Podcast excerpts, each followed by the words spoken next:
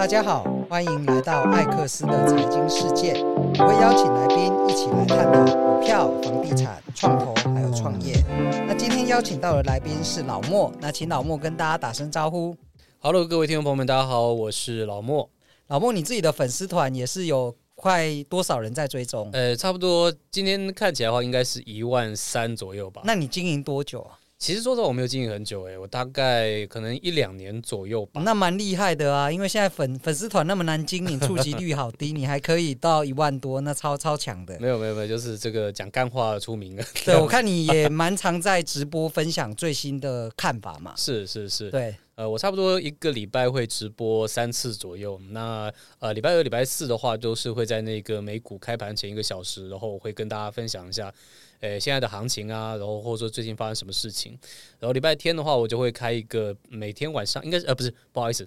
啊，礼拜天的话，我就会开一个晚上八点的一个直播，然后就跟大家分享一些我的一些心得，或者说一些专题。对，像我跟老莫会认识，也是我们在聊房事嘛。对对对对，哎，这样讲怪怪的。对，两个男人聊房市，不，我懂，不是是聊房地产，不是房市。两个男人有什么好聊房事的？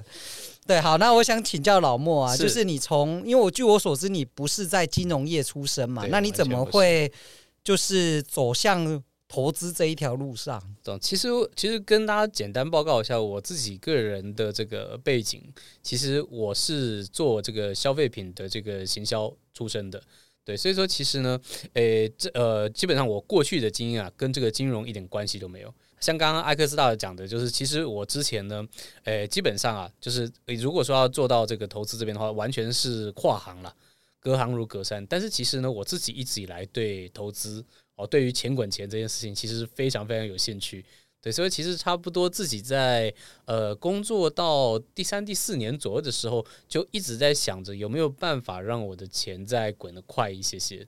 对，所以说那个时候就开始，哎，开始慢慢主动去接触投资啊，来去接触一些这个啊股市的一些东西。那你是从哪里开始的？其实说实话，我最早是投资台股。对，那对那第一张买的股票是什么？我想一下啊，第一张买的。哦，中钢，中钢，哎、欸，那不错啊，算是蛮稳扎稳打的选择。对，但是但是那个时候因为是超级新手，然后好像是二零零八年还是什么时候、哦、那就是金融海啸前还后。对对对对对，然后那个时候因为因为第一次买，然后真的没有概念。然后所以说买的时候自己也没想好说什么什么时候卖，然后买的原因是什么，就只是因为我妈跟我分析了一下值利率，我就买进去了。结果呢，隔天看到它动了一下，哎，我就赶快跑了。对，才才一天就出了，你是隔日冲，隔日冲，隔日冲。对，二零零八，那你应该是买在二零零八上半年。可能是对，因为二零零七的原物料大涨，因为我那时候在业内，我、哦、我印象非常深刻。是是是是。对，那二零零八后来又反弹嘛，嗯、所以台股没事，因为有选举。是对，那美股是二零零八年呃二零零七年底就见顶了，啊、就开始跌。那二零零八下半年是台股就是出现崩盘了，从九千多点跌到三九五五。哦，所以你应该是在市场最差的时候进场，可惜没有爆到现在。对，不过我觉得就是。一开始就遇到金融海啸，我觉得或许是一件好事啦，因为那时候可能你赔的钱也没那么多，然后学到的经验也是应该也是蛮蛮印象深刻的。是是是是是，不过那个时候年纪小，其实印象没有很深刻。要是印象深刻就好了，之后就不会跌太多跤这样。对，那你后来在台股的投资路上有遇到什么困难吗？其实说实话，我在台股上面，我觉得呃，坦白说啊，不成功的经验比较多。不成功经验比较多，因为其实我自己本身呢，我是一个我一直讲我自己是价值投机人，对，然后呢，我其实价值又可以投机，欸、对，价值投机人，对，然后呢，呃、欸，因为因为其实啊，我会我会比较倾向于从公司的价值跟基本面来去出发，来去深入了解一下公司之后，再决定要怎么操作它，对，然后呢，但是我当时在台股，我就遇到了一个最大的问题，就是我自己本身的专业背景实在是。对台股的这个市场不够了解，对，因为台股绝大部分还是以科技业、半导体为主，是是，所以说，呃，当我当我发现这个局限之后呢，就会发现说，诶，其实我分析的股票的方式，我就只剩技术面了。而当我只剩技术面的时候呢，我又搞不懂筹码，我就被主力拔来拔去。哦，这的确是一个蛮蛮严重的问题啊。是，对，因为你如果做个股的投资，尤其台股，你对于半导体的产业的好坏，其实还是要蛮了解的，这样才会有优势嘛。是的，是的，是的，是。所以说后来其实我就在这边遇到了，我觉得蛮蛮挫折的吧。当时做台股，因为又看不懂。然后呢，自己在书上学到的什么彼得林区的啊、巴菲特的那些经验，然后甚至我在看一些这个后来看一些技术分析的书，就觉得哎，怎么感觉套在台股里面就是格格不入？对，台股就是筹码面影响非常大。是是是，我也是后来后来呃才真正体会到这件事情这样。所以你后来就转去做美股？是是，我后来就跑去做美股。大概是什么时候？其实差不多是二零一六左右，我就买入了第一张美股。那第一张股票是什么？第一张啊，当年其实我买的还真的有点忘记了，这是这时间有点久。那个台股我是印象很深刻，但美股啊，当时就是收拾着破碎的心情过去，然后等于想要重新重整江山这样。那有什么印象深刻的经验吗？或是第一个小成功是什么？其实说实话，我觉得比较成功的一个经验是买 SPY 了。哦，对，真的就是跟着跟着大盘一起往上走。对，然后呃，因为当时当时为什么我会想要从台股转到美股，就是刚刚跟各位说的，呃，我自己的背景其实是，其实我我懂的公司都在美国，哦，都在美国，像是呃，例如说像我刚刚说的，我是消费品，那可能可口可乐，可能 PG，可能这个招生，可能像这种公司，其实我就完全知道它是干什么的。对，但是你今天跟我讲说联电是在干什么的，呃，光宝科在干什么的，呃，sorry，我真的真的一下子没有办法，就是啊、呃，能够理解的很好。对，所以说后来呢，我就决定跳到美股这样子。那美股的话是以 ETF 还是个股操作都有？后来我就以个股为主，然后 ETF 也有，哦，其实就就有点混合啦，现在有点混合。对，那你刚刚说到怎么样叫做价值投机法？嗯、这个第一次听到这样的说法。哎，其实说实话，我觉得觉得呃，就是我这种 mindset 的人，其实，在美股其实也不少。对，因为像是像是我我其实一直经常开玩笑讲说，我用的方式叫二刀流。啊，就是有点装逼的方式哈。那所谓的二刀流呢，就是有长短，有长刀也有短刀嘛。那长刀的话呢，其实我就会更倾向于做比较长的一些投资。啊，可能是说，我觉得呃，我就举个例，可能我看好 Google 哦，可能它长远很好。那于是呢，我就会在它低于估值的时候，我就会用价值的方式来买入。那这个是一个啊、投资的一个方式，但如何做投机呢？其实我就会用另外一个工具啊、也就是美股的选择权。那呃，美股呢，基本上大多的股票呢是都有选择权的。那如果说使用选择权来去辅助的话，其实就很有效，能够在你长期投资的情况下。短期也可以有一些投机的收入，这样子。那也就是说，你的个股的长期持有是以长，哎，个股的投资是以长期持有为主，是但是你可能要做投机的部分，就是以个股选择权来做一个操作。是是。那你有没有什么经典的代表案例？例如说，买到特斯拉二零二二。二零二一年涨了七倍之类的哦，那个其实其实那些都有都有参与过啦，都有参与过。但其实我觉得大行情好，基本上大家都好，对，所以说其实那个时候也没有什么什么这个眼光之类的，对。哦，你太谦虚了，你太 谦虚了。没有，但我觉得可以分享一个好玩的 case，呃，其实也就是最近在操作的吧。好，最近在操作的其实是一个呃天然气。啊，天然气这个这个 ETF，那天然气其实就是因为它在去年啊去年之后呢，因为各种的关系，就直接被杀到谷底了。那现那但是呢，其实我当时在夏天我就觉得天然气应该，哎，可能啊有有一点往上的行情的机会。就无论如何，天然气应该不止这个价。对，所以说呢，其实呃，我我就决定可以说想要先先部分的来去买入，但其实我们当我们做长期投资的时候，我觉得除了怕亏损以外，最担心的一件事情叫做担心它不涨，但它不知道什么时候涨，因为它可能到冬天才会涨，它可能要等到明年冬天才会涨，所以说其实这个时候我就会用一个比较好玩的一个操作手法。那我的操作手法呢，就是说我持有天然气的同时，我会卖出天然气的选择权，卖出天然气的 call。所以说在，呃呃一多一空，我可以互相的把一些东西给 hedge 掉。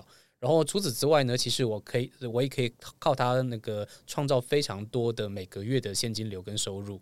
对，那这样子其实我就觉得，哎，我就就是当我在国外的论坛上面看到说，哇，这一档 ETF 根本都是坑人的，它根本都不涨。但其实我反而觉得，哎，它不涨，我还挺高兴的啊，因为它在不涨的过程当中呢，我就还可以收取非常多的现金流。因为选择权它是一个有时间价值的财务工具，是的。那你过去也不是这样的背景，你是怎么学习它？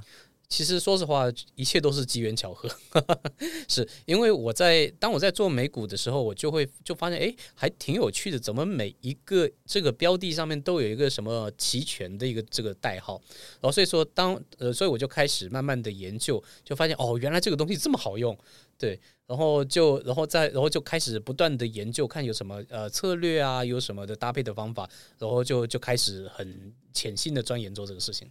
诶，那对一般人你，你你会建议他玩选择权吗？期权？其实我觉得啊，如果说是呃，如果说是在投资美股的话，我其实还蛮建议的哦，我还蛮建议的。那呃，为什么呢？因为其实呃，当我觉得我就是接触选择权跟选择权呃选择权之前跟之后，我觉得最大的一个差异就是说，其实呃，它可以克服散户的最大的一个毛病，或者说最大的一个 bug。那散户最大的 bug 呢，就是说看不懂，然后呢看不懂还要乱做啊，这个其实我觉得是很多散户的一个问题。可能今天主力拉一根，他就跟着冲上去了啊，可能今天主力假杀一根，他就跟着停损了。对，但是呢，其实如果说呃，透过正股跟选择权的互相搭配的话，其实可以很有效的来去做到一些追呃预防追涨杀跌的一些动作。那台湾做得到吗？这就麻烦了，对，因为台湾的个股选择权基本上没有什么量。哦，台湾的选择权我知道是期货为主嘛，期货选择权，对，指数选择权为主，对，所以比较难做到个股的避险或是个股的策略型的操作。是，其实呃，我知道，我知道可以透过一种像 beta hedging 这种方式来去做，但那个就会比较进阶一些。OK，是，哇，这个选择权也是一个我自己一直搞不懂的，因为我当时候学的。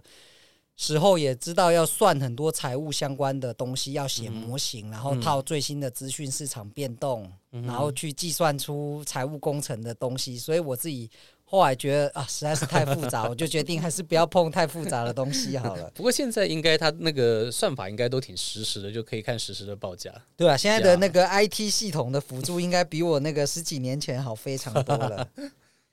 哎，对，那在投资的这、嗯、这条路上啊，你觉得对你帮助最大的事件是什么？事件啊，其实说实话呢，我觉得是经历过牛熊，这完整的经历过牛熊这件事情，我觉得对我整体的心态帮助很大。对，因为当经历过一整个牛的时候，自己心里会觉得有点飘。对啊，这是难免的，尤其是年轻的时候，会觉得自己变股神巴菲特，我是股神了。对，然后呢，呃，但是一经过一个，就当牛之后立刻转熊，尤其是在在去年的时候，那立刻转熊的时候，哇，那个时候就就是就会觉得哇，整个心里就是非常的挫败。原来自己觉得可能用这个呃，原来以为是用实力赚来的钱，后来发现通通都是运气赚来的钱，也靠运气赔回去了。这样，对，那你怎么嗯确定自己？继续坚定自己要在投资这条路上前进，因为其实去年的行情真的是从年初跌到年尾，是跌到你都觉得没有未来了。是，对，那你怎么熬过这一个阶段的？其实呃，也就是选择权帮助了我，对，也真的是选择权帮助了我。呃，因为像像是在大跌的时候呢，其实我就会先准备一个选择权的空方部位。那呃，这样呃，就是不管它会不会跌吧。然后至少我买个保险在那边，如果跌了呢？如果跌了我就安全，如果没跌我就当买一个保险。哦，所以它等于是多空的不同策略的组合来来搭配，比较不会像纯做多或纯做空。是是是，呃，因为选择权就简单跟各位呃分享一下，它有基础四个策略，叫做看涨哦、看跌啊、看不涨跟看不跌。哦，它基本上就有这四个策略。那这个四个策略呢，又可以互相组合，又同时可以跟股票再组合，所以其实它总总的加起来，理论上可以因应无限多种行情。理论上，对，所以说其实呃，像去年的空头，我刚开始是有被吓到的，但其实后来呢，透过一些选择权的策略是蛮有效的，让我安全度过，然后让我其实觉得，哎，既然这一次都安然度过了，那其实就就更有一些信心这样。对啊，可是这样听起来，它的。呃，操作的核心是不是你去预测未来行情可能怎么走的几率，然后你才选择相对应的操作策略去应应对它？其实这是一种方式，然后也有另外一种，其实就是完全不去猜涨跟猜跌，我们叫 Delta Neutral 的一个策略。例如说，我可以同时卖出卖出上面跟卖出下面，我就赌它在中间盘整。那这样，可是这样其实也是你先有这个看法嘛，是你才抄。那那这个看法怎么来？这看法呢，其实呃，说实话，我觉得个人有个人的门道了。嗯，对。然后那呃，像我自己的话，也会综合挺多的东西来判断，包含技术指标啊，包含说最近对总金的一些行情跟看法之类的。那其实会再得出一个最终的一个结论。那有些朋友就是纯粹看筹码，对。那我觉得都都都 OK，都可以。所以你等于是综合型的。那你你是主观交易者还是量化交易者？主观，非常主观。OK，因为我之后也会邀请我一个十几年的老朋友，是他，我跟他认识是在二零零七、二零零八，那他刚开始也是主观交易，而且是做。美国公债期货、原物料期货，那也是经历了二零零八年的金融海啸洗礼，嗯、搞到自己心脏病都都发作了。对，但他后来就转做量化交易。嗯，对他把他的主观策略转成量化交易。嗯，那后来当然我也有跟他们一起去中国闯荡。嗯，那后来我那个朋友也在中国募了快一百亿台币的基金在操作，所以我下次也会邀他来分享啊。我觉得主观跟量化其实都有它独到之处啦，因为必须自己有一定的专业才能够在这个市场上存活嘛。是是是。对，那我想请老莫推荐一下，你觉得哪一本书对你的帮助最大？其实讲到书，我每一次每一次大家问我，我都只会推荐一本叫《孙子兵法》。对，你是不是还有到高中生去分享《孙子兵法》？对对对对对。那可以说说这本书怎么帮助你？其实这本书我觉得最最能够帮助我的地方是在心态上面。就是一个决策者的心态。可不可以举例？可以，可以。其实我觉得《孙子兵法》里面最呃，他的第一课就讲说不要输，先从不要输开始做。那他从不要输里面呢，他又推出几个你可以去做的方式。例如说，你可以先知己知彼，啊，例如说，你可以先先把自己 plan 好，把自己 plan 好，然后等到行情一旦发生，或者说一旦有机会发生的时候，其实你整个整个准备好的人呢，其实就反而能够抢得先机。对，所以这其实我觉得这整整本书看完之后，其实我觉得诶，跟交易还是蛮这个殊途同归的。对，然后当中其实很多交易者的一些心病，像是我可能可能我刚开始就想要先冲下去，先洗先头洗下去，再管赢不赢吧。哦，但其实《孙子兵法》会跟你讲不要这么做。他讲说呢，其实真正会赢的人呢，是在你已经动作的那一刻之前你就已经赢了，而不是说你真的打下去之后再决定会不会赢。啊，他那个原话呢，叫做呃胜呃叫做什么？胜军呃先胜而后战，而败军呢是先求战再后求胜。哦，我觉得这个真的讲得非常好哦，因为《孙子兵法》也毕竟也是流传了几千年，流传下来的精华嘛。是的，是的。对，好，那最后一题，我想问，如果重来一次，你会给年轻的自己什么样的建议？我会给自己什么建议啊？其实这是一个很好的问题。我会跟自己在讲说呢，多试一些吧，多试错一些。你是说不要太害怕？对，那你你可是我听起来你没有多害怕，我觉得你蛮敢的啊。没有没有没有，其实我是一个很小心的人。对，就是就是因为其实你看我在在 Facebook 上面，我经常在讲说，呃，我会避险，我觉得这个时候该买个 Put 之类的。对，我会我经常会在讲这个东西，即便后来行情没有崩，但其实我也是一直在很小心的去操作。对，因为其实我是一个很怕输的人。我是一个很，你说心态上吗？对，然后呢，其实我觉得这个不一定是好事，因为没有那么多输或者说失败的经验，有些时候就没有办法很好的面对自己的一些心态调整。我觉得你这个讲得非常好，就是尤其在投资或者是人生上了，有时候该停损，你你大家应该是说很多人知道要停损是。但是停损，它的前提是你知道你自己做错了，你要承认失败，是你才会有后续去执行这个动作。对对对对，exactly。对，我觉得特你跟你刚讲这个东西，我特别有感，因为呃，就就尤其最近最近在网络上跟一些朋友在互动，就会发现有些人他就特别不喜欢认错。所以你就知道他这个人停损的几率应该应该是有点问题。他就把他的精力都花在证明自己没有错上面，而不是精进自己的能力。对，exactly，对对对对对。好，我们会非常谢谢就是老莫今天很实战的分享哦。大家如果想学美股，还有美股的选择权，可以到老莫的粉丝团，还有 YouTube，他每周会直播三次哦，而且都是最。及时可以让你看到美股最新行情的变化以及它的判断的依据。那欢迎大家就是持续的追踪他的粉丝团。那如果有问题呢，也可以就是私讯给老莫，或是私讯给我，我们都会进行回复。那谢谢老莫今天的分享，谢谢，谢谢 X，谢谢大家，好，拜拜，拜拜。